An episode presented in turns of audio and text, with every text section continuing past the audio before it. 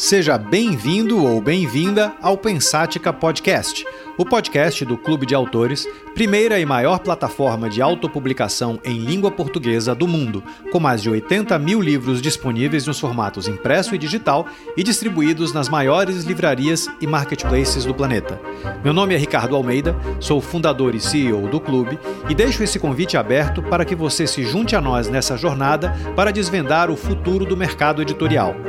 Vamos então ao tema deste episódio, deixando antes apenas um agradecimento à Pulsante, produtora responsável pela edição deste podcast. Desde que o Chat GPT se tornou público, praticamente todos os mercados mergulharam em discussões sobre projetos, possibilidades e riscos da inteligência artificial. Foi como se, de repente, saltássemos alguns séculos em nossas percepções de presente como ver transformados os enredos de ficção científica em não ficção científica. No mercado do livro, as possibilidades são efetivamente infinitas. Já há sistemas de IA que criam capas de maneira automatizada, como você pode ouvir no podcast que gravamos com a Traya. Há sistemas de tradução automatizados, embora ainda tenham um caminho para evoluir até se tornarem efetivos. Há sistemas de narração, convertendo textos em áudio e gerando, portanto, audiolivros. Há revisões ortográficas e gramaticais feitas por IA. Há análises literárias. Há de tudo. Ou quase tudo, porque certamente veremos usos inimagináveis da tecnologia aplicada ao mercado do livro em nosso cotidiano. Mas o episódio de hoje não vai discutir as possibilidades da inteligência artificial, ou pelo menos não apenas isso. Vai discutir as possíveis limitações da sua aplicação generalizada. E esse assunto, muito pouco discutido, é fundamental para autores que começam a se deparar com todo esse novo mundo que surgiu de repente. Quer exemplos? Se você cria um texto ou uma capa com inteligência artificial, ele é legalmente seu? Ou qualquer um pode plagiá-lo, uma vez que a criação não partiu de um humano, que é para quem a legislação foi concebida? Se a informação gerada for errada, o que acontece, diga-se de passagem, qual a sua responsabilidade perante a lei? E a proteção de dados? Uma vez que a IA funciona convertendo o oceano de dados brutos em informação utilizável, que tipo de segurança isso dá aos autores e aos leitores? Até onde se pode ir? O que a lei, no Brasil e no mundo, fala sobre IA e como, se deve, como, ela, se de, como ela deve se desenrolar no futuro? Não serei eu, claro, que responderei a essas e a outras perguntas. Para isso, teremos dois brilhantes advogados como convidados no episódio de hoje. Dr. José Ricardo de Bastos Martins e Dr. Alexandre Zavaglia. Dr. José Ricardo é formado em Direito pela Universidade de São Paulo, USP, e possui mestrado em Direito Societário pela New York University. Após atuar alguns anos como advogado associado em Nova York, retornou ao Brasil e atualmente é sócio da Martins Vilac, um dos mais inovadores escritórios de advocacia do país. Possui larga experiência em direito societário, M&A, fusões e aquisições, e investimentos estrangeiros no Brasil, com destaque para o setor da comunicação e entretenimento.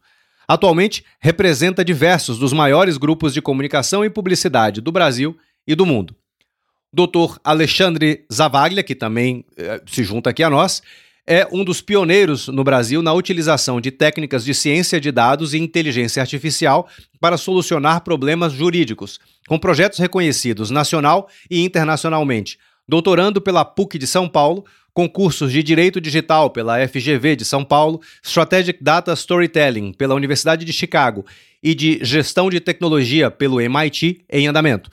Ele é professor de pós-graduação em Inteligência Artificial na Universidade de Lisboa, assim como de diversas outras instituições de ensino, palestrante e autor de textos e livros de direito e tecnologia aplicada.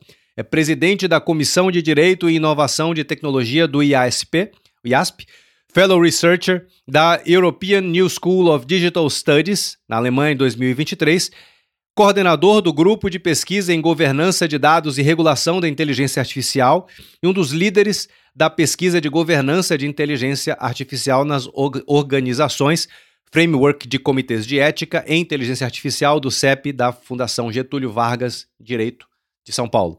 É membro do grupo de trabalho de adequação dos tribunais à LGPD e do grupo de trabalho de apoio da iniciativa privada para o desenvolvimento da PDPJ no CNJ. Fiquei até sem fôlego. Doutores, sejam bem-vindos.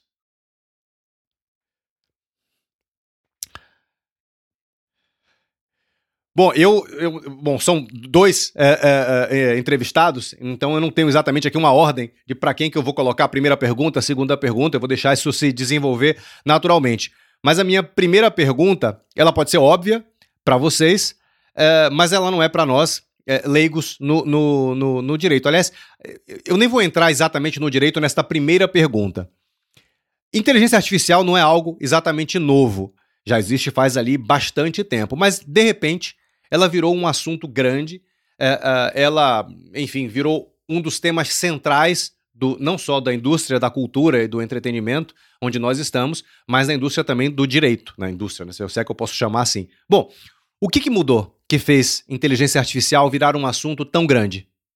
Ricardo, é, como você falou, né, a inteligência artificial começou ali nos anos 1950, mas foi principalmente depois de 2010, né, que, que, a gente começou a ter um ambiente adequado de capacidade de armazenamento de dados, né, de, de cruzamento e, e processamento dessas informações e principalmente uma produção massiva de dados a partir do momento que as pessoas passaram a ter seu computador pessoal, seu celular, né? Então, é, é esse ambiente que começou a gerar a, a, as condições ideais para que ela, de fato, pudesse atingir todo esse potencial, né?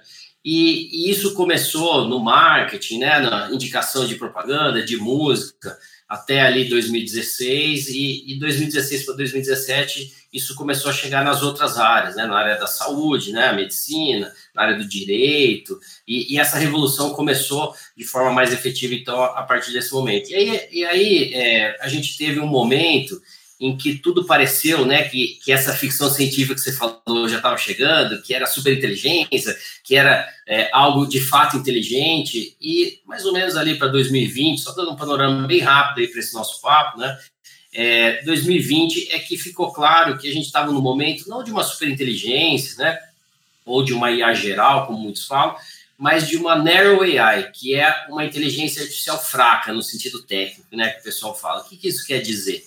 Que é uma inteligência artificial que se baseia em padrões de dados para modelos matemáticos estatísticos de probabilidade. Então, nada mais é do que a gente olhar padrões e criar sistemas de probabilidade. Olha, tem uma chance muito grande, se você agir dessa maneira, você conseguir né, um resultado mais efetivo. Então, ela não é inteligente, ela se baseia em padrões de dados para resultados mais efetivos. E nesse nosso papo, né, o que, que mudou com a IA generativa?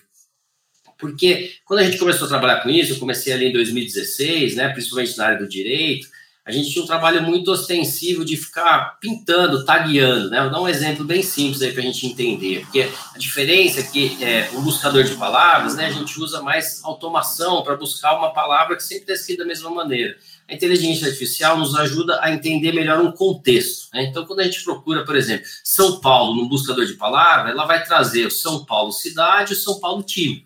E a inteligência artificial ajuda a gente a, classificar melhor essa informação. Só que a gente tinha então que ensinar, que pintar ali, taguear, né, fazer o label. Então a gente tinha que falar, olha, toda vez que tem São Paulo cidade, vai ter time, né, é, jogador, bola, quer dizer, desculpa, a cidade vai ter rua, prefeito. Toda vez que é São Paulo é, time, né, vai ter bola, jogador, etc. Então a gente colocava aquele contexto, né, nesse treinamento e aí nas próximas buscas ajudava a classificar melhor a informação. O que, que mudou com a IA generativa? Né? Conseguimos colocar, né, as big techs conseguiram colocar bilhões de dados e parâmetros, e aí que vai entrar a polêmica do que a gente vai discutir, né, de onde vieram esses dados, mas bilhões de parâmetros, e como tinha toda essa massa de informação, esses modelos começaram a, a, a permitir essa correlação entre as palavras com, com, menos trabalho humano, né? Então é, é como se ela olhasse para São Paulo e falasse: Olha, eu já estou vendo que toda vez que é São Paulo cidade tem essas 20, 30 palavras aqui em volta. Toda vez que é o time tem essas 50 palavras aqui em volta. E começou a criar pesos e vetores, né? Começou a criar a probabilidade de qual seria a próxima palavra, qual seria a construção de uma frase para explicar aquilo, né? Então, é, na verdade, essa IA generativa não é inteligente, ela não traz nada de novo, ela sempre está baseada no passado, sempre baseada né, numa base de dados, E o modelo em si, né, que é o LLM, que é o Large Language Model, nada mais é do que um potencial estatístico de ligação de palavras e frases, né? E, e, depois a gente conversando melhor, a gente explica um pouco aí como é que a gente liga isso com as bases, com o contexto, né? Como é que acontecem as alucinações, mas só para começar aí num cenário geral do, do, que a gente tem visto e vivido aí da tecnologia. E, bom, mas quando a gente pluga isso na realidade de hoje, no, na realidade pós-chat GPT, digamos assim, que não é, é. Isso sim é novo, né? É do, do começo do ano passado. É, é, isso acabou inundando é, é, o mercado de uma série de desafios aí sim jurídicos. É, e aí eu, eu ia pedir para vocês comentarem um pouco em cima disso. Quais são as novas barreiras jurídicas que vieram com a, a adoção que a gente meio que já pode considerar como uma adoção em massa da inteligência artificial? Eu vou fazer uma pequena provocação e passo a bola para o Alexandre. É, com base na primeira resposta do Alexandre, a gente consegue entender que, na verdade, o segredo da aplicação e da utilidade efetiva desse tipo de ferramenta está ligado com a base de dados que ela vai acessar. Então, uh, outra desmistificação importante aqui seria a gente entender que os problemas jurídicos não acontecem por conta do uso dessa ferramenta, dessa tecnologia, que aprende a reconhecer por padrões, vetores e pesos uh, as palavras e o contexto uh, em que se está inserido. A questão e os problemas jurídicos vão acontecer em cima da base de dados sobre a qual está se aplicando essa ferramenta.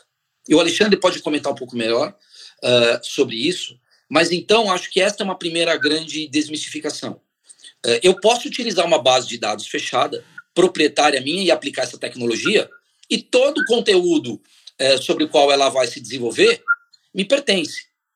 A grande questão é que a inovação trazida pelo Chat GPT, por exemplo, foi que ele está utilizando uma base absolutamente aberta e gigantesca, que trouxe grandes possibilidades, mas também o desafio, porque na internet, nem tudo que está publicado na internet é público. Esta é uma outra desmistificação que precisa ser feita, porque talvez alguns dos nossos ouvintes aqui tenham a falsa impressão de que colocou na internet não me pertence mais, eu não tenho mais direito sobre aquilo, e isso é, uma gran é um grande Houve um caso com o New York Times, não foi? Agora, recentemente. Exatamente. Então, não necessariamente tudo que está numa base aberta uh, é domínio público e pode, portanto, ser objeto uh, de utilização por uma ferramenta como essa que o Alexandre também explicou, sem autorização dos titulares. Gostaria de.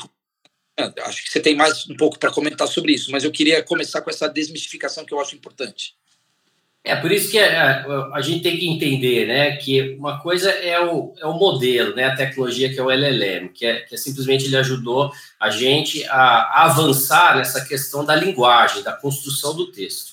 A outra parte é o contexto, né, onde a gente vai usar essa tecnologia. E aí, ferramentas como o ChatGPT, que ficou mais famoso, a gente também tem o Bard do Google, né? tem o Lama lá do, da, da Meta, então cada empresa está lançando o seu, mas o que ficou mais famoso no primeiro momento aí pelo lançamento foi o ChatGPT. Então você usa esse modelo numa base de dados, nesse caso, uma base de dados abertas da internet. Né? E aí que começaram, Ricardo, a surgir esses problemas jurídicos. Primeiro, em relação à proteção de dados pessoais, né? Tem muito dado pessoal ali na internet. E não é porque está lá que você pode usar dessa maneira. Segundo, tem direito autoral, como o Zé Ricardo falou, né? Então, quer dizer, coloquei lá um texto meu, não quer dizer que você pode usar sem citar a fonte, né? Não quer dizer que você pode usar para vender o seu produto em cima do meu texto, né? Você tem, você tem toda a proteção de direitos autorais, de propriedade intelectual, mesmo com aquilo que está aberto na internet, né? É, tem problema de vazamento de dados, né? Porque a hora que você sobe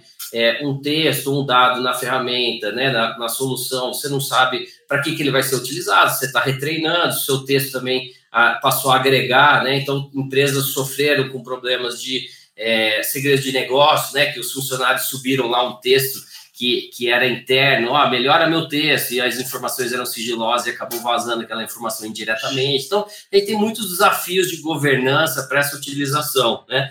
E aí começaram já alguns processos judiciais, como você mencionou do New York Times, né?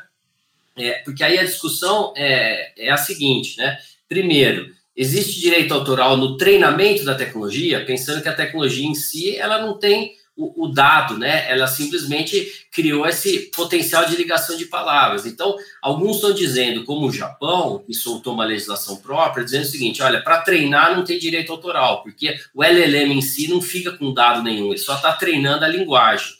E na saída, né, se você aplicar uma base, uma base aberta de GPT ou uma base de alguém, a saída, né, o resultado dessa aplicação teria o direito autoral. Então, ainda a gente não tem uma resposta. Então, a primeira discussão é, primeiro, você tem o direito autoral no treinamento? Né? Alguns países acham que sim, outros que não. Outros que não. Você pode usar dados abertos para treinar? O Japão acho que sim. A Inglaterra, por exemplo, o ICO, né, que é lá a agência de produção de dados da, da Inglaterra, já diz que não, tem que, você tem que cuidar e respeitar todas as leis de produção de dados, né, o, o, os motivos legais que você pode usar o dado de alguém assim como se fosse qualquer outro, né, porque está na internet. Né? Então, primeiro a gente tem essa primeira discussão, se treinar né, tem dado pessoal e tem direito autoral, já que nada disso fica dentro, vamos dizer assim, entre aspas, aí da ferramenta. E de outro lado, no caso das saídas, né, que, que é o resultado do texto, né, como é que a gente vai preservar de onde veio esse texto, se ele vai ser citado, e, e o grande desafio, e a gente fala um pouco melhor disso, né, o Zé também comenta, é, é que é, quando a gente tem o, o, YouTube, por exemplo, ou o Spotify, né, citando aqui alguns dos mais conhecidos, você tem produtos únicos, né? Então você colocou lá seu produto na internet, de alguma maneira aquilo você colocou aberto dentro de uma ferramenta que está te monetizando, né? Você achou um modelo de negócio para monetizar o autor, porque aquilo é algo único. Mas essas ferramentas novas, né, de IA generativa, na verdade, elas estão pegando um pedacinho de cada um para construir um texto, uma imagem, né?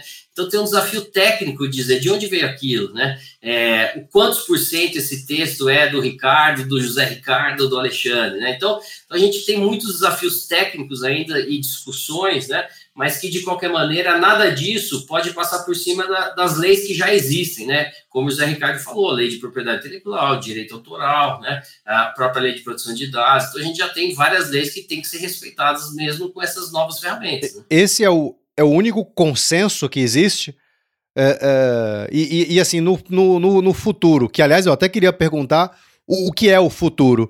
É, é a gente imagina algo para os próximos meses, algo para as próximas décadas, né? É, com, como e quando vocês enxergam uma legislação mais clara?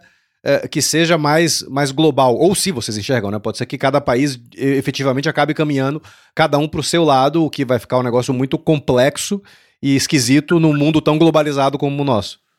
Eu vou pedir que o Alexandre responda a parte em que você quer entender melhor como é que isso está acontecendo nos diversos pedaços do mundo, porque isso faz parte das pesquisas que ele vem conduzindo aí mundo afora. Mas eu acho que ele vai concordar comigo que a gente não tem como prever agora, mas eu não acredito que seja uma coisa de curto ou médio prazo, qualquer convergência, porque existem debates sobre políticas públicas, como você vocês puderam depreender da pergunta anterior. É, qual é a melhor? É, é, é importante é, minimizar um valor que é a propriedade intelectual sobre uma obra para treinar e aprimorar uma ferramenta que pode ajudar a população de forma geral? Ou, nesse momento, o valor prioritário é a segurança daquele dado, que pode ser um dado pessoal sensível, ou mesmo um dado uh, que tem um conteúdo econômico e que precisaria, em situações normais, uh, ser utilizado mediante autorização e remuneração do seu titular. Uh, são questões que a sociedade vai precisar analisar prós e contras ao longo, talvez, dos próximos anos ou décadas. Então, eu não vejo com muita facilidade uh, uma previsibilidade eh, acerca de quando teremos uma legislação mais específica e nem se haverá convergência entre as nações sobre isso. Agora, algumas coisas me parecem desafios iminentes como, por exemplo, a tentativa de identificar em bases abertas da onde veio a informação, para que a gente possa, de alguma forma, começar um, a trilhar um caminho parecido com o exemplo que o Alexandre deu, naqueles casos em que a gente está tratando de um conteúdo único e identificável, como é o caso das plataformas de, de música. Então, uh, Ale, não sei o que você gostaria de é, complementar, mas acredito que com isso a gente já tem aqui é, postos alguns desafios importantes sobre como é que seria aí o futuro uh, da legislação e da eventual convergência aí, colaboração entre as nações sobre o tema. Quem, quem tem liderado né, essa discussão no mundo é a Europa, né? Tá o, o AI Act, que é a lei de regulação da inteligência artificial, está em, em, vias finais aí de ser aprovada, já criaram vários textos, são, são muitos anos aí de discussão, né? E, e já tem um texto final e, e um acordo, né, com, com, pequenos ajustes ainda que vão ser feitos, mas a expectativa é que essa legislação saia esse ano. Os Estados Unidos também tem trabalhado muito nesse sentido, mas é, tomou um caminho diferente, entendendo que era uma discussão mais setorial, e aí criou né, toda uma regulamentação do, da presidência da República, pedindo às agências reguladoras que olhassem os riscos, entendessem como cada setor deveria se organizar. E o Brasil também, a gente tem o projeto de lei é, em tramitação no Senado e a expectativa que saia esse ano. Mas a, a, grande discussão do mundo é que a Europa, assim como aconteceu nas leis de proteção de dados, é, tem um efeito chamado efeito Bruxelas, né, o Brussels Effects, que há uma expectativa que essa legislação europeia, como ela obriga todos os países ou empresas se relacionam com empresas europeias ou tenham consumidores europeus, tenham que estar tá aí de alguma forma compliance com essa legislação, que ela acabe ditando como é que isso vai acontecer no mundo. Então, essa é uma aposta europeia, né? É, e, e, e, o que aconteceu, o texto estava praticamente pronto em junho do ano passado, e aí quando começou essa questão da IA generativa, é que começou, começaram as discussões em relação às obrigações, né? Porque sempre tinha o alto risco. O que é o alto risco? A saúde, a educação. Aí começou a se entender que, que não é o setor, né? Porque mesmo na área da saúde, você pode fazer um e-mail, você pode criar uma regra da UTI, né? Você, é, no crédito, a mesma coisa. Então começou a entender que estava muito mais na forma, no propósito daquela aplicação. E, e aí o outro ponto também começou a se entender a, a cadeia de supply chain, né, vamos dizer aqui, dos fornecedores, porque penso uma fintech, né, quem tem só que o sisteminha do meio de pagamento não vai ter a mesma responsabilidade que o próprio banco, concorda? E aí começaram a ver que tinha a, a empresa, as big techs estão criando esses modelos e tem várias aplicações feitas por diversas empresas, assim como startups ou, ou, ou mesmo usuários finais, né? Então a responsabilidade da big tech é a mesma do usuário final, né? Se, se o usuário final é que criou uma aplicação em desacordo com a legislação, não seria ele a responder? E, e essas discussões. Então, hoje nós estamos muito mais né, no, no, momento de, de discussão do que de algum consenso ou respostas, mas a gente já tem algumas questões que, que de alguma maneira a gente vislumbra como comuns, né? Uma delas é que vai ser é, essa obrigação, assim como a gente tem nas leis de proteção de dados, de é, governança. É, fazer toda a documentação dos dados que foram utilizados, da tecnologia que foi utilizada, análise das saídas, né, essa questão dos viés, quem que a gente está impactando e de que maneira, né, os comitês de ética para tratar em dilemas que vão ser, que são aí, né, históricos da sociedade, que agora vão estar cada vez mais refletidos aí nesses dados de uma maneira evidente, né, a gente vai ter que lidar com esses dilemas, então, é, essa questão da responsabilidade, como você falou, né, que algumas decisões judiciais já têm dito que a responsabilidade, que era aquela discussão, né, de quem que é, do desenvolvedor, do programador, já é de quem está usando. Então, teve um processo judicial nos Estados Unidos de um escritório de advocacia que usou o chat GPT e o modelo lá alucinou, né, criou é, decisões falsas e o juiz falou, olha, o problema é seu, o, de, o zelo né, da, do resultado, o zelo do texto e da correção do texto é seu escritório de advocacia advogado, né? Então, se você usou essa solução, nós não temos a ver com isso. Você que assinou, é você que entregou aqui, né? Então, a gente já começa a ver né, um, um delineamento dessa responsabilidade muito mais desse, desse usuário final, dessa aplicação final, e principalmente a gente entendendo, como eu comecei lá falando um pouco de Narrow AI, né? Se é matemática estatística em cima de uma base passada, ela sempre vai errar, né? Se a gente tem pouco texto sobre um assunto, a chance de ele acertar aquele conteúdo é pequena, porque é estatística, né? Se a gente tem muito texto, ele vai acertar mais. Então não é que ele alucina, é que ele é um modelo de linguagem, não de conteúdo. E quanto mais a gente vai trazer né, uma quantidade de dados efetiva ou bases de dados fechadas, né, e que vão ter uma relevância estatística, ele vai começar a acertar mais o conteúdo. Então, nós estamos no início dessa utilização, né, é, mas o grande desafio, principalmente em relação às bases abertas, direitos autorais, que é o, que é o papo central aqui, né? É, é assim como é, começou a indústria da música, né? Começando lá com o torrent, né? Todo mundo baixando as músicas e, e depois de algum momento se achou um modelo para remunerar né, os autores, aqui sem entrar na, na polêmica se esse modelo é certo ou não, se remunera da maneira correta ou não, mas de alguma maneira se achou um modelo, né?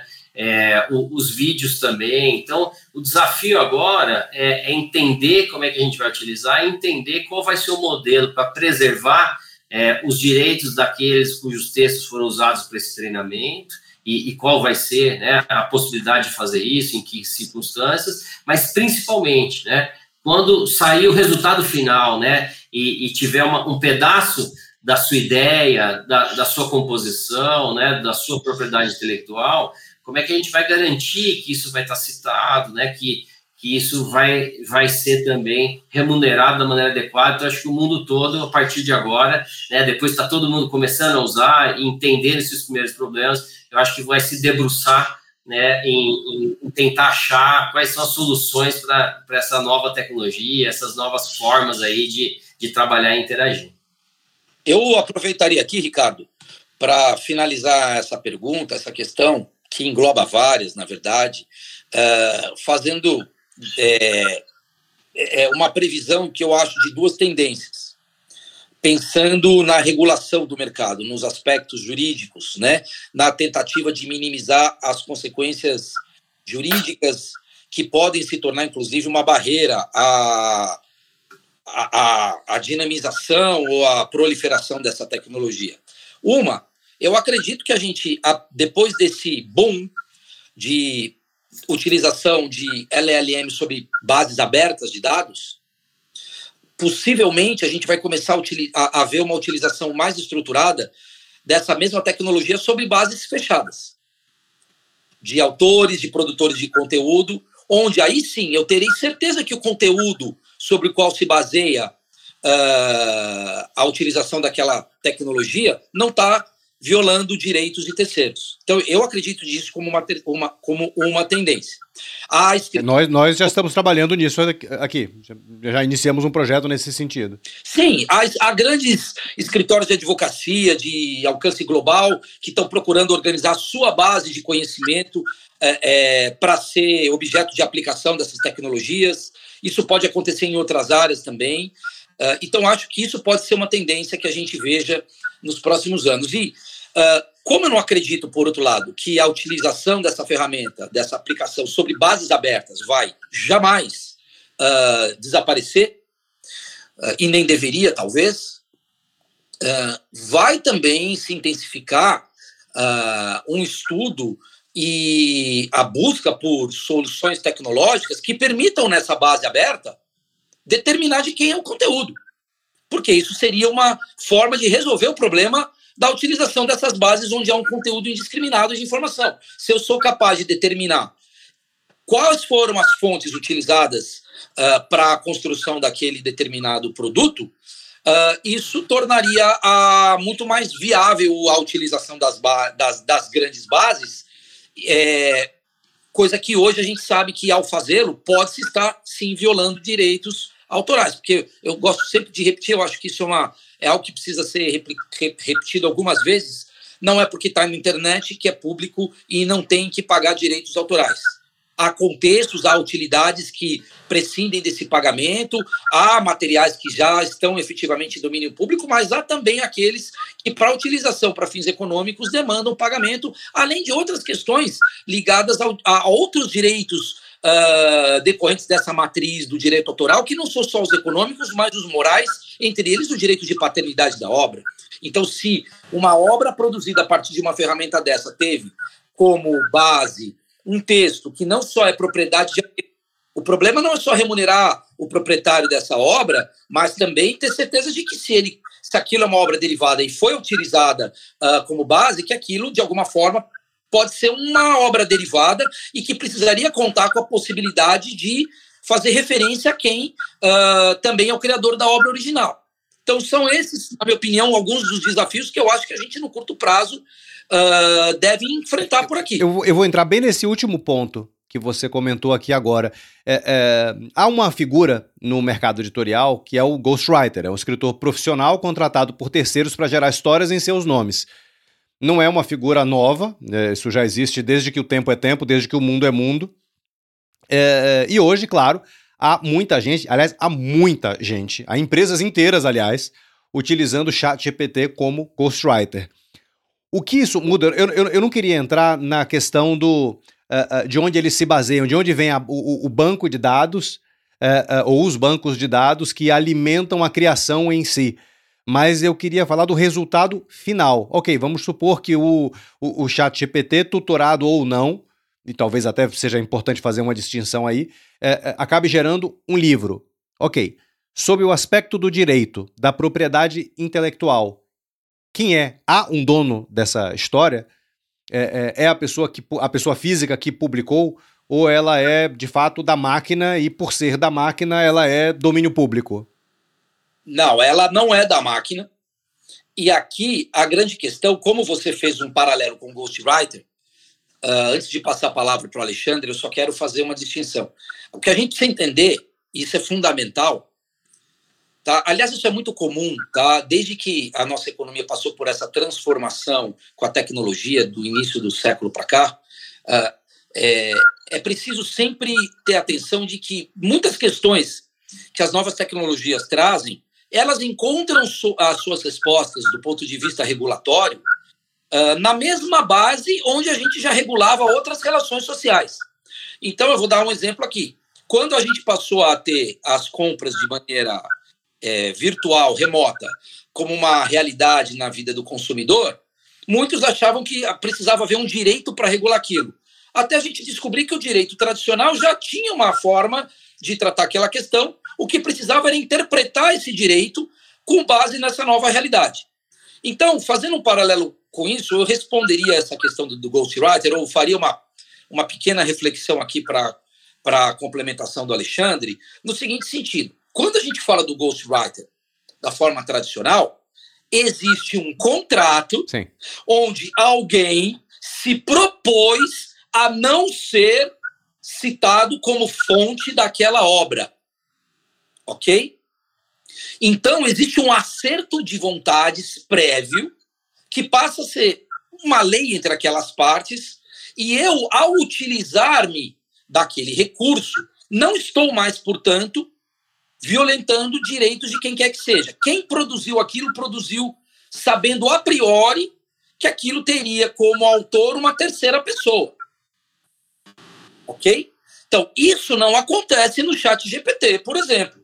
Não há um combinado prévio, eventualmente, se eu é, utilizar, se eu der um comando para a ferramenta para que ela possa de alguma forma, produzir um texto e nesse texto, e, e, na produção desse texto, ela acessar o conteúdo de, um, de alguém que é um conteúdo proprietário, não vai ter havido uma conversa prévia se o chat podia ou não ter trazido aquilo para a base daquele texto e, consequentemente, não teria como uh, isso ser algo absolutamente legal e nem, por outro lado, atribui jamais a, a titularidade disso ao próprio chat. Aliás, eu gostaria de pedir para o Alexandre é, descer alguns degrauzinhos na tecnicalidade e explicar um pouco para a gente que o chat pode sim produzir textos sem violentar. Eu estou falando do chat GPT, que a priori é uma ferramenta de utilização de dados de uma base aberta. Né? Uh, é possível que, pela própria ferramenta, pela quão bem treinada ela seja, o texto que ela produza não seja efetivamente um texto que é, se utilizou da propriedade intelectual de ninguém. Uh, mas é muito provável, no estado da arte hoje, que ele tenha assim se utilizado. E ao fazê-lo, ele pode ter violentado direitos autorais, de paternidade e também econômicos. E, por outro lado, é, jamais poderia atribuir-se a ele a autoria. Até porque, de novo, ele é só uma aplicação. Uh, se ele não produziu aquilo com base nas suas próprias, uh, no, naquilo que foi propriamente ensinado, e é isso que eu gostaria que o Alexandre explicasse melhor, uh, ele certamente recorreu a alguma base que pode ou não conter propriedade intelectual de terceiros. É, é, antes do Alexandre entrar, só para é, é, é, tra traçar aqui uma primeira conclusão. Então, a, a, o, o direito de propriedade, num caso como esse, e aí, quando eu digo direito de propriedade, eu digo também o direito, mas os, todos os deveres associados a esse direito, é, é, são do, entre aspas, autor, enfim, da pessoa que guiou a ferramenta para se gerar um determinado conteúdo. Perfeito? É, e, e, e, se ela não se utilizou somente de dados próprios, mas de terceiros, aí ela, a, a ao, culpa é dela. Ao guiar, ela contribuiu para uma para causação de um dano ou pelo menos de um ilícito uh, para o qual ela tem que se responsabilizar. Tá, doutor Alexandre, você quer complementar? Só, só pra... É, só tem um caso muito interessante em relação a isso, Ricardo. É, no último prêmio Jabuti aqui no Brasil, né? Para quem não conhece, é um dos prêmios aí literários mais importantes do Brasil. É, teve uma obra que foi desclassificada, né? Era uma ilustração de uma edição brasileira do livro Frankenstein, criada por um designer usando o Midjourney, né? Que é uma das, da, das ferramentas aí, das soluções de, de imagem, né?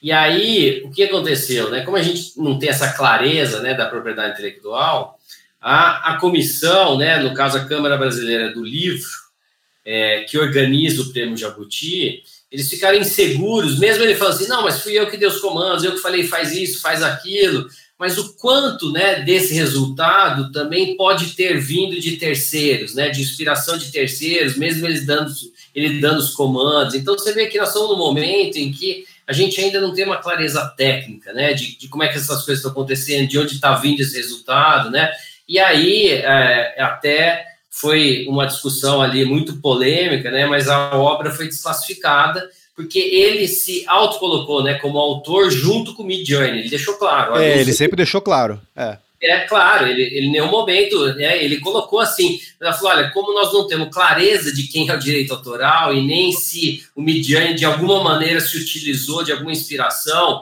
né, de forma legal ou ilegal de terceiros, ou sem respeitar esses direitos que a gente falou, a gente prefere desclassificar a obra. Então, veja, né, nós estamos num momento ainda, quase se a gente estivesse num limbo dessas discussões. Nós estamos vendo tudo isso acontecer e a gente ainda não tem uma clareza da legislação, de como aplicar aquilo que existe, né? E, e aí, é, só respondendo aí ao, ao José Ricardo, né? É, quando que a gente eventualmente pode não ter direito autoral nenhum, como como é uma ferramenta de linguagem, né? Sabe aquela quando a gente usa o nosso e-mail, por exemplo, que é, é o, o autocompletar, né? Então você usa no final, no final do texto ali, você coloca AT, aí ele já escreve atenciosamente sozinho, né? Por quê? Porque existe uma probabilidade muito grande diante dos milhares de textos, e no final do texto, começando com AT, vai ter atenciosamente. Ou... É, você é muito mais formal do que eu, o meu termina com um abraço. É, então. Mas mesmo abraço, colocar a B, ele já vai te sugerir o um abraço, né? Ou continua à sua disposição e assim por diante. Então, veja, muitas vezes, né, por essa questão é, é, estatística de, de qual seria a próxima palavra e tudo mais, tem boa parte do texto que é produzido dessa maneira, entendeu? Sem, sem de fato ser o texto de alguém, mas aquilo que é muito comum ou que tem uma probabilidade muito grande de milhares de textos, né? Então, o grande problema acontece não na construção geral do texto, mas realmente quando, é, quando ele precisa se aprofundar em algum tema, né? Aí que a gente vê ou alucinação, que é inventar, né? Ou de fato utilizar uma fonte sem hoje ter uma regra de governança que é citar de onde veio, né? Ou, ou quantos por cento aquela questão veio. Então, nosso desafio hoje, né? Tem uma parte técnica e uma outra de interpretação dessa legislação existente, né, e, e aguardar essa nova legislação e as adaptações necessárias para a gente poder achar esse caminho aí, esse consenso sobre essas questões. Mas, assim, tem um, um, um ponto que é importante de se posicionar. Quando a gente fala que é, é, um, a ferramenta como um todo o conhecimento que ela vai utilizar para gerar um determinado conteúdo é uma ferramenta que não necessariamente está é, é, aberta é, é, ou tem alguma propriedade e assim por diante, é, que está sendo usado para treiná-la. Bom, eu, eu, eu vou fazer uma licença poética aqui para usar o que o próprio Dr. Zé Ricardo é, citou dentro dessa jornada de aprendizado. Todos nós também somos assim. É, difícil imaginar, eu imaginar, a minha própria forma de ver o mundo, é, é, extirpando dela os livros que eu li, é, os cursos que eu fiz e assim por diante. Quer dizer, todos nós somos produto, o nosso pensamento é produto de uma série de outros produtos, uns de domínio público, uns de domínio. É, é, outros pagos, outros da experiência, que é ali uma ponte entre uma coisa e outra, é, mas que geraram quem somos hoje e o que escrevemos é, é, e que conteúdo geramos. Assim, dito isso, é, é a gente é, criar esse, esse, esse trilho é, de, de, de, pão, né? Essa, esse trackzinho ali de responsabilidade e de dolo em cima de uma ferramenta como o ChatGPT, a partir do que ele aprendeu para gerar um conteúdo, não seria a mesma coisa do que nos penalizar também pelo nosso próprio aprendizado no momento em que nós nos expressamos? Não sei se ficou muito confuso isso que eu estou dizendo.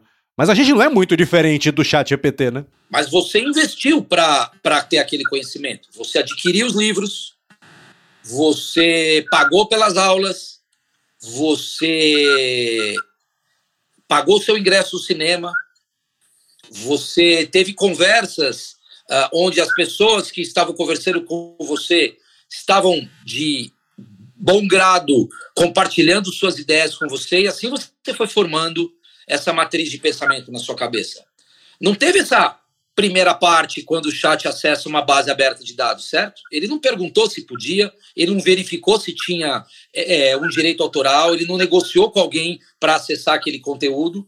De novo, simplesmente ele conseguiu acesso a ele, mas não necessariamente é, de uma maneira é, combinada com quem pode vir a ser o seu detentor.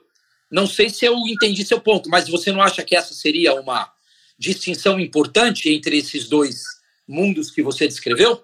Não sei, eu tô na minha tô na dúvida aqui. Eu, eu, eu não, para mim tá uma, é uma zona cinza. É, é, posso estar tá redondamente enganado, mas é uma zona cinza. É, é, é e, e, e, com relação a imagens, eu sei que a gente está falando de conteúdo como um todo, mas eu estava conversando com uma empresa de geração de imagem, especificamente via AI, é, que por sua vez está conversando com agências de publicidade, então não, não é mercado editorial, mas o exemplo serve perfeitamente. E o, o a, a, a argumentação que as agências usam para não contratar os serviços de geração de imagem via AI é justamente a propriedade intelectual. Então o que ela diz é: olha, você vai gerar uma imagem via AI é, que eu vou usar numa campanha para vender, sei lá, um tênis da Nike. É, é, aí qualquer outra pessoa pode pegar exatamente a mesma imagem e usar para vender um tênis da Puma ou para vender Yakult. Eu sei, eu tô chutando marca aqui, sabe? Para vender um monte de coisa e eu não posso processar porque eu não sou dono dessa imagem. Faz sentido e assim, esse mesmo raciocínio serve para capa, serve para ilustração de livro, serve para tudo. Faz sentido? Ou tem alguém mal informado aí no, meio da história? Não, faz sentido. E, e você vê o seguinte, né? Inclusive, é, primeiro, e, e, aí depois eu vou voltar a bola para o Zé Ricardo, como ele passou várias bolas para mim, esse ele, ele, que é o grande craque dessas questões. Mas é, primeiro que assim, todas essas discussões né, de plágio ou de né, é, cópias aí de obras, né, assim como a gente tem de música, de imagem tudo mais, todas essas leis continuam valendo, né? Quando a gente fala, por exemplo, do crime de racismo, né? Você falar para uma pessoa, falar no rádio, mandar um e-mail, quer dizer, o meio é irrelevante. O, o, o, crime é de racismo. Né? Então, aqui é importante todo mundo também é, ficar claro que não é porque é o chat GPT ou é a internet né, que isso muda. Então, a gente tem essas mesmas regras. O desafio aqui é, é da prova, né? Como é que a gente vai provar isso? Então, tem algumas empresas, por exemplo, que estão achando, quer dizer, ninguém tem a resposta, está todo mundo testando, né? Achando, por exemplo, que são pixels, né? Eu vou olhar assim, olha, essa imagem tem dos mil pixels, 300 pixels eu achei que vem e são idênticos a uma determinada imagem do meu cliente, por exemplo. Né? Então, estou tendo alguns desafios né, de perícia, de auditoria, para tentar provar, né? mas o, o, importante é que as leis continuam as mesmas. Então, a preocupação das agências, eu imagino, né, do mesmo jeito que aconteceu aqui no caso do Jabuti, é como nós não temos clareza né, de onde vem, o risco ainda é muito grande de utilizar, né? É, eu acho que esse é um ponto, para depois ser objeto de um processo, alguma coisa, dizendo, é, mas isso é meu, você copiou, né? É, e de outro lado, essa questão de, de gerar muito igual, né? Hoje de manhã até estava num outro papo sobre criação de peças jurídicas, né? E, e, o pessoal que usa já tem usado bastante, a gente tem percebido o seguinte: tem um padrão de texto, sabe?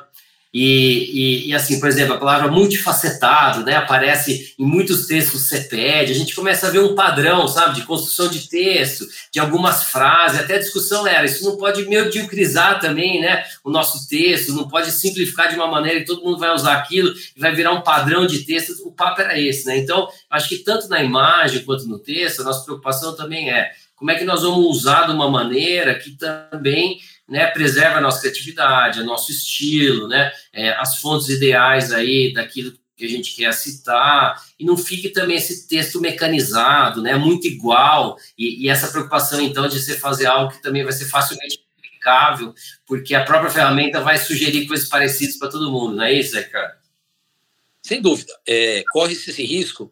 E, Ricardo, tem uma questão que às vezes ajuda a embaralhar um pouco é, a compreensão das pessoas sobre esse tema do uso dessas bases abertas de forma indiscriminada, que é o seguinte: sim, quando a gente está usando uma base aberta, muito provavelmente essa aplicação está recorrendo a informações que são públicas e informações que não são públicas e possivelmente parte delas deveria inclusive é, merecer uma contribuição financeira pela, pelo seu uso para fins econômicos, principalmente.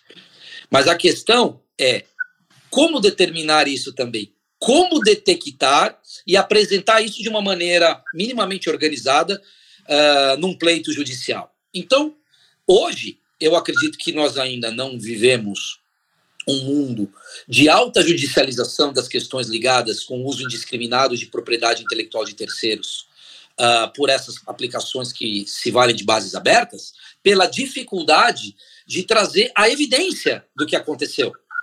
Mas é possível, como Alexandre citou, que com o avanço das tecnologias seja mais fácil detectar isso. Mas não se engane, se hoje, dentro de um texto uh, que vai é, compor um livro, que vai ser vendido e vai gerar receita para o seu autor, se ele se utilizar de uma citação de uma outra obra sem pedir que não esteja em domínio público, sem pedir autorização e ter um acordo com esse autor, seja ele parafraseando num livro escrito por ele, ou seja, através do uso de uma ferramenta como o Chat GPT, e isto ficar evidente, é, evidenciado de maneira que o juiz possa confirmar que aquele texto era dele, Uh, isso vai gerar, uh, vai, vai ser uma pretensão jurídica bem sucedida por parte do autor.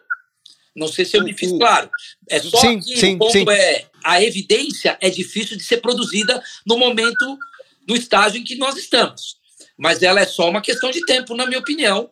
Uh, como o Alexandre bem colocou, as bases legais estão aí e elas se, são plenamente aplicáveis a esses novos tempos. Você diria que Uh, uh, e, e, e, o doutor Alexandre usou a palavra risco aí, né? Em, em algum comentário que ele fez agora. É, é, então, assim, um, de certa maneira, é arriscado a, ou há riscos maiores, colocando dessa maneira, envolvidos é, com produções criativas. usando ferramentas de inteligência artificial, uma vez que a gente não pode assegurar, e dificilmente a gente vai conseguir assegurar. Tudo bem, você pode hipertreinar uma ferramenta, mas é difícil é, é, que você não, não pode garantir tudo que ela utilizou é, e as fontes que ela utilizou para produzir algo. Então, os riscos são basicamente esses. A gente está falando de criação artística. Sim. Quanto menor o sangue criativo é, é, derramado, é, menores ficam esses, esses riscos, porque aí você vai, vai, vai entrando mais em fórmulas matemáticas e padrões um pouco mais pré-definidos. É, é, é, tem uma pergunta que eu quero fazer em relação a isso, mas eu queria só que vocês validassem ou não, dissessem que eu estou redondamente enganado, essa minha afirmação. Faz sentido?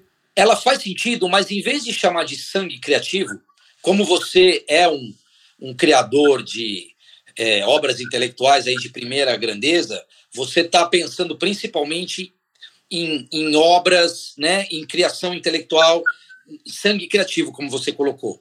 Na Sim. verdade, qualquer obra, qualquer obra que contemple um direito autoral, e você se lembra que até mesmo a organização de dados pode compor uma uh, pode gerar a criação de uma propriedade intelectual, né? Então qualquer obra que seja classificada como passível de gerar um direito autoral, seja ela pura criação ou não, seja ela uh, é, compilação, organização, reorganização, comentário, originário, derivada, ela está dentro dessa categoria que você chamou de sangue criativo. Eu tenho um amigo que é que, que é um artista plástico, né? Agora eu não sei nem qual vai ser o nome mais, mas ele faz muitas obras aí com é, usando né, essas novas soluções de IA generativa, inclusive fazendo ó, depois o NFT dessas obras, tudo mais. Ele trabalha muito com isso, né? É, e, e aí, Ricardo, você vê, ele tem um trabalho muito detalhista e, e de bastante tempo para construir cada uma das obras dele, né? Então você vê, até esse sangue criativo tá lá, né? Ele faz a pergunta, retorna, isso aqui não ficou bom Sim. e tal. Aí ele foi fazer uma de samba, por exemplo, né? Que é um outro desafio. Então, assim, você tem pouca coisa, era o pandeiro, era tal. Você não tem muita referência sobre isso na internet, né? Pensam bilhões de parâmetros, né? Mesmo que aqui no Brasil a gente tem vários textos e tal, mas se você pensar estatisticamente nessa base inteira é pouco, né? É, então ele não conseguia né, chegar na imagem e tal. Aí você imagina que mesmo com todo esse cuidado dele, fazendo as perguntas, né? Quer dizer, a interferência dele tá clara que é muito maior do que a tecnologia, né? Mas imagina que de repente é, é, essa tecnologia achou uma imagem de um único pandeiro que ela achou sei lá onde usou como referência era uma obra de alguém, entendeu?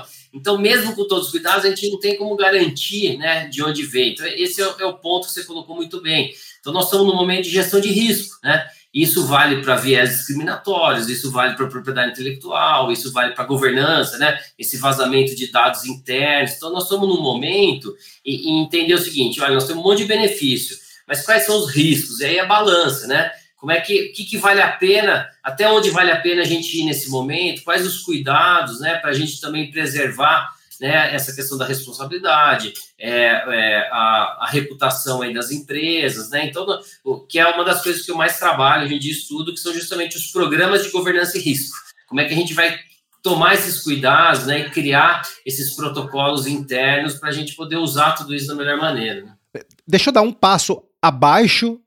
Eu, eu não quero ofender ninguém, é, é, mas é um passo abaixo do, do, do sangue criativo é, é, dentro do processo de produção é, é literário editorial para revisão, revisão ortográfica, revisão gramatical. Como que você enxerga, como vocês enxergam o uso de, de, de IA para isso? Em vez de passar por um revisor humano, você passar por um revisor máquina. Legalmente falando, enfim. Olha, Ricardo, é, eu entendo que o problema jurídico ele se verifica na utilização de é, uma base que possa pertencer a alguém que não me autorizou utilizá-la para aquele determinado fim. É, nesse caso é a língua portuguesa, né? Não, não, não estamos exatamente caso, em problemas e perigos. Nós, nesse caso, nós não estamos. É, nesse caso, a ferramenta provavelmente estaria é, trabalhando dentro de uma lógica de buscar uma assertividade entre um código pré-estabelecido e o texto que foi colocado para ela, que é a língua portuguesa. Então, eu não verificaria, eu não vejo problemas para a utilização disso e acho que, uh, à medida que essas ferramentas ficarem mais bem treinadas, essa é uma tendência bastante, é, bastante forte de que essas ferramentas sejam utilizadas mais e mais, à medida que elas ficarem melhores. Mas é, é, é, aí eu, eu, pensando aqui sobre a própria pergunta. Na, na medida em que você sobe o tom criativo, ainda que estejamos falando de revisão, é, é, isso já muda. Então, por exemplo, se você dá um prompt, se você dá ali um comando para ele fazer a revisão do teu, do teu português, não apenas de acordo com a gramática e com a ortografia clássica, mas seguindo o estilo do Walter Ugumãe, que é extremamente peculiar, Bom, aí você já, aí já, já, já muda de figura. Nem precisa ir tanto. Se você saiu de dizer, se você saiu de uma ferramenta que você diz o seguinte, eu quero simplesmente que você corrija erros ortográficos. Eu não quero que, por favor, me ajude a ver se eu separei um predicado de sujeito com vírgula, ou se eu é, me equivoquei no uso de um acento circunflexo de acordo com as normas novas ortográficas. Para mim, elas ainda são novas, eu ainda estou me adaptando a elas. Ah, é, enquanto, na medida em que você sai disso, tá? Você citou um, um artista específico, um, um autor específico. Faça com base. Eu diria para você muito menos. Se você simplesmente chegar para o chat e disser, pegue este meu texto e coloque numa linguagem mais coloquial, o que é coloquial para o chat GPT? Quais as bases ele vai acessar para eventualmente transformar aquele algo mais coloquial? Será que ele vai acessar alguns pedaços de frases de algum autor que tinha uma obra protegida ou não? Será que ele, é, ao responder a esse comando, entendeu que acessando a obra de um determinado autor, ele teria ali pedaços de frases, trechos que bem possível que trariam esse é, esse olhar mais coloquial, essa esse espírito mais coloquial para o texto? De novo, qual que é a nossa dificuldade? Embora, no, quando a gente olhe a parte do, do traduza para o coloquial e que base que ele utilizou para isso, a gente ainda entra naquela dificuldade de se conseguir qualquer tipo de prova. Prova. Então, é uma zona cinza, ok, tudo na vida tem seu, seus riscos, mas relativamente segura. Quando você usa no produto final um estilo que seja nitidamente vinculado a, a, a algum criativo, é, é, a, a qualquer ser humano ou empresa, enfim, qualquer entidade que, que, que tenha o, a, a, o reconhecimento intelectual daquilo, bom, aí você já tem um problema. Exatamente. E, e, aí você vê, Ricardo, também que de alguma maneira tudo isso vai começar a, a gerar algumas discussões também de quais são os limites desse direito autoral. Será que vai continuar sendo como sempre foi, né? Será que a gente não vai começar a tolerar algumas coisas um pouco a mais? Olha, isso aqui vai passar a não ser direito autoral, né? Uma base geral, uma forma de falar, né? Mas sim a sua tese, né? Algo diferente que você criou. Não sei, mas eu acho que isso vai começar a, a trazer algumas discussões. E tem outro papo muito interessante no escritório de advocacia, né? Porque, e, e eu acho que isso serve para todas as áreas, que os escritórios, às vezes, têm muitos sócios e tem uma discussão também de propriedade intelectual. Olha, essa tese é minha, não do escritório, né? e, e, os clientes são meus, apesar de eu estar no escritório, porque às vezes você tem vários advogados da mesma área, né? E, e os próprios advogados têm clientes diferentes, ele fala, não, essa tese é minha, se você quiser usar minha tese, eu preciso trabalhar com você, né? Eu que criei o negócio e tal. E já tem uma discussão de que tudo que é criado dentro de um escritório não é da pessoa, mas sim do escritório, né? E por que, que eu estou falando isso? Porque agora, com a inteligência artificial, que vai poder ser utilizada em bases privadas, né? Então, você imagina, você tem os mil contratos de escritório, as mil petições dentro desse ambiente, ela vai começar a poder permitir fazer perguntas e respostas em cima dessa base, vai permitir a criação de documentos em cima dessa base. Então, esse direito autoral, nessa propriedade que antes era discutida, que era de um único advogado, vai passar a não ser mais, né? Então, eu acho que a gente vai ter uma revolução também de discussões, né? É, em relação a esses padrões que a gente sempre teve, como é que nós vamos achar outros caminhos, tanto para preservar aquilo que é realmente individual, mas, mas entender o que, que passa a ser coletivo dentro de uma organização, o que, que passa a ser coletivo dentro de uma sociedade. Estou só aqui, né, viajando um pouco aí na, no que pode acontecer. Né? Para finalizar, a gente já está aqui há uma hora mais ou menos, é, é, eu tenho duas perguntas. A primeira, que recomendação vocês poderiam deixar para os autores que estão aqui nos ouvindo e tentando perceber qual caminho eles trilham, eles trilham nesse mundo que é novo para todo mundo? Bom, vou responder é, de maneira bem curta. Acompanhe com carinho é, as evoluções, mas é, solidarizem-se com aqueles que possam estar é, sofrendo violações desses direitos autorais, então usem com muita parcimônia essas ferramentas. Mas hoje, utilizando-as sobre base aberta, dificilmente a gente vai ter uma resposta categórica sobre se eles estão ou não, de alguma forma, contribuindo para que algum conteúdo proprietário seja uh, utilizado de maneira indiscriminada. Então, eu acho que é preciso que haja uma certa cautela nesse momento, e eu, na verdade, mais do que uma recomendação, eu faço um apelo que esses autores continuem procurando criar e não copiar, porque senão a gente vai passar por uma época um pouco menos criativa, é, porque essas ferramentas, no primeiro momento, parecem encurtar caminhos e trazer soluções mais rápidas, mas a mente humana ainda é o recurso mais brilhante que a gente tem notícia uh, no que diz respeito à criatividade e à capacidade de trazer inovação para a sociedade. Olha, eu também, a gente trabalha com isso há muitos anos, somos entusiastas de tecnologia, tudo isso está acontecendo, mas sempre acreditamos no ser humano no centro de todo esse desenvolvimento, né? Então, é, eu acho que os autores têm que acompanhar esses processos judiciais, logo que ninguém é advogado, né? Mas, mas pelas notícias aí, a gente tem esse do New York Times, né? Que está discutindo aí usar a base dele para treinamento, e tem um outro mais importante ainda nos Estados Unidos, são 8 mil autores, né? Alguns famosos que também entraram com uma ação judicial, uma class action, né? Discutindo se os seus textos foram utilizados para esse treinamento e como, quais são os seus direitos. Então, a gente tem essas primeiras né, é, ações judiciais que vão começar a determinar qual vai ser essa interpretação de tudo isso, com base nas leis já existentes, né, essas leis novas que vão sair na Europa, nos Estados Unidos, no Brasil é, e também em outros locais. Mas como o José Ricardo falou, eu tive a oportunidade de ir para a Universidade de Stanford em 2018, né, começando a trabalhar com isso, eu aprendi uma frase lá do Roland Vogue, que era é, pensar grande e começar pequeno, né?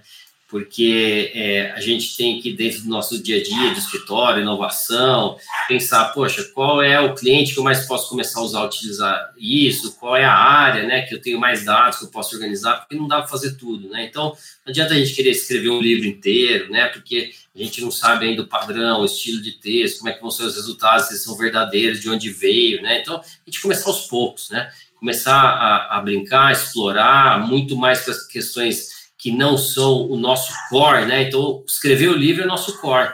Né? A gente pode usar para escrever um e-mail, para fazer um convite, né? Para fazer o lançamento. Agora, talvez para o nosso core, né? Para escrever uma petição jurídica, para escrever um livro, né? Talvez essa tecnologia ainda não esteja na maturidade adequada, não tem as bases de dados qualificadas para fazer isso acontecer, não tem essa preocupação ainda com a citação de fontes, né? Então, é, eu acho que a gente tem um caminho muito grande, tudo isso está só começando, mas a gente de fato tem que tomar muito cuidado com essa hype de que está tudo funcionando, que é inteligente, e, e, e, manter aí, como o Zé falou, a nossa criatividade e, e a nossa responsabilidade sobre tudo aquilo que a gente coloca o nosso nome. E eu vou pedir indicações de livros para quem quiser se aprofundar mais nesse assunto. Eu vou começar indicando algumas obras do professor Alexandre Zavalha, que é o meu grande oráculo.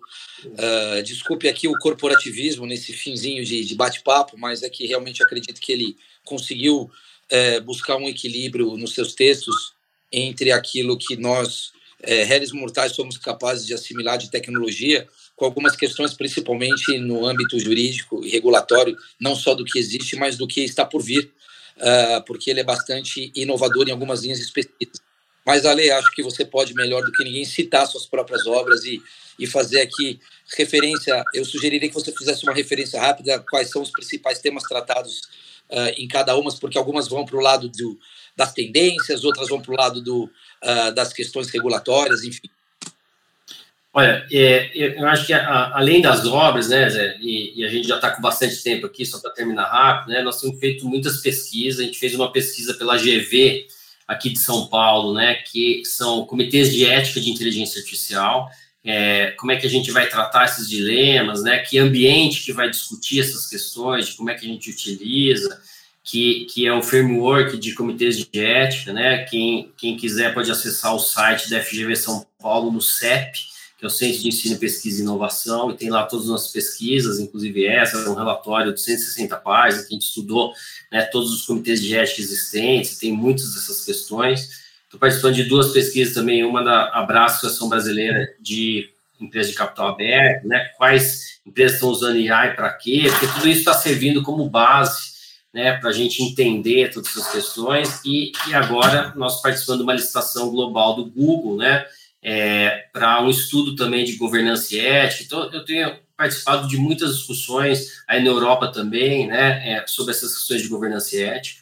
É, tem, tem, dois autores europeus aí que são muito interessantes, né? Um é o professor Luciano Floridi, que hoje tem muito texto também aberto na internet, além dos livros, né? É, o professor Luciano Floridi tem ó, é, textos muito interessantes sobre essas questões. O professor Philip Hacker, que é da Alemanha, né? Fiquei um, um, mês aí em Berlim junto com ele também. Tem muitas discussões sobre como regular, como, como discutir essas questões, inclusive de, de propriedade intelectual. E, então, assim, é, são tantos, tantas informações, tantas questões, né? que é, a gente tem é, até dificuldade de acompanhar. Cada dia, Ricardo, saem novos textos, novos. Mas eu, mas eu vou indicar um aqui que eu gosto muito. Ó. Eu, quando eu fui lá para para Stanford, né, eu comprei lá na biblioteca esse livro aqui, ó, Design for How People Think, que, que me ajuda bastante né, no desenvolvimento aí de, de vários produtos de tecnologia é, que, que, é justamente como é que o ser humano pensa, né? Como é que a gente cria e, e tem uma coisa aqui que eu acho muito interessante entre as entre os vários pontos, né? Ó, eu vou tentar mostrar aqui rapidão que um deles aqui ó, é o chamado wayfinding. Então, quando a gente é, tem o e-commerce, por exemplo, né? Hoje a gente vê ali, olha, foi aceito o seu valor, o seu, seu pagamento, foi para o pacote, está no correio, né? Então a gente vê né, o caminho das coisas. Então, eu, eu gosto muito desse conceito, eu acho que ele vai ser aplicado para todas as, as, outras coisas, inclusive isso que nós estamos falando, né? Porque isso traz uma segurança, a pessoa enxerga como está acontecendo. Então, eu espero que a gente chegue no momento que a gente olhe para a inteligência artificial e consiga enxergar esse caminho, entendeu? Foi usado essa base de dados, foi usado o texto dessa pessoa, né? Então, como é que a gente vai criar essa mesma transparência e visibilidade para as pessoas, explicabilidade, de tudo que a gente tem feito. Então, é, agradeço aí muita oportunidade de estar aqui com o José Ricardo e você, tratando um pouco desses temas que são tão difíceis, né? Que a gente veio aqui muito mais para levantar as bolas do que trazer as respostas, né? Doutores, muito obrigado. Há uma enormidade de projetos de inteligência artificial que, que, que nós estamos trabalhando aqui no, no, no Clube de Autores. Certamente muitos dos nossos autores têm mergulhado nesse tema como maneira também de aprimorar os seus próprios livros de alguma maneira. E o conhecimento que vocês compartilharam aqui, enfim, é uma luz fundamental para essa é, é, caminhada rumo a não sei onde, acho que ninguém ainda sabe. Né? É, espero que há lugares melhores. Bom, espero que possamos voltar a falar daqui a mais algum tempo. Sei lá, um ano. Bom, espero que a gente fale bem mais do que isso. É, é, mas eu fico curioso em saber o quanto do que a gente falou hoje vai se mostrar realidade ou não daqui a um ano, dois anos. É, o, que, que o, o, quanto se consolidou ou o quanto que mudou do ponto de vista de legislação, quanto que as regras para o uso da tecnologia ficaram ou não mais, mais claras. Mas enfim, só o futuro que, que, que pode dizer. Até lá, fica o meu agradecimento a, a, a vocês dois e agradecimento aos ouvintes que nos acompanharam até aqui.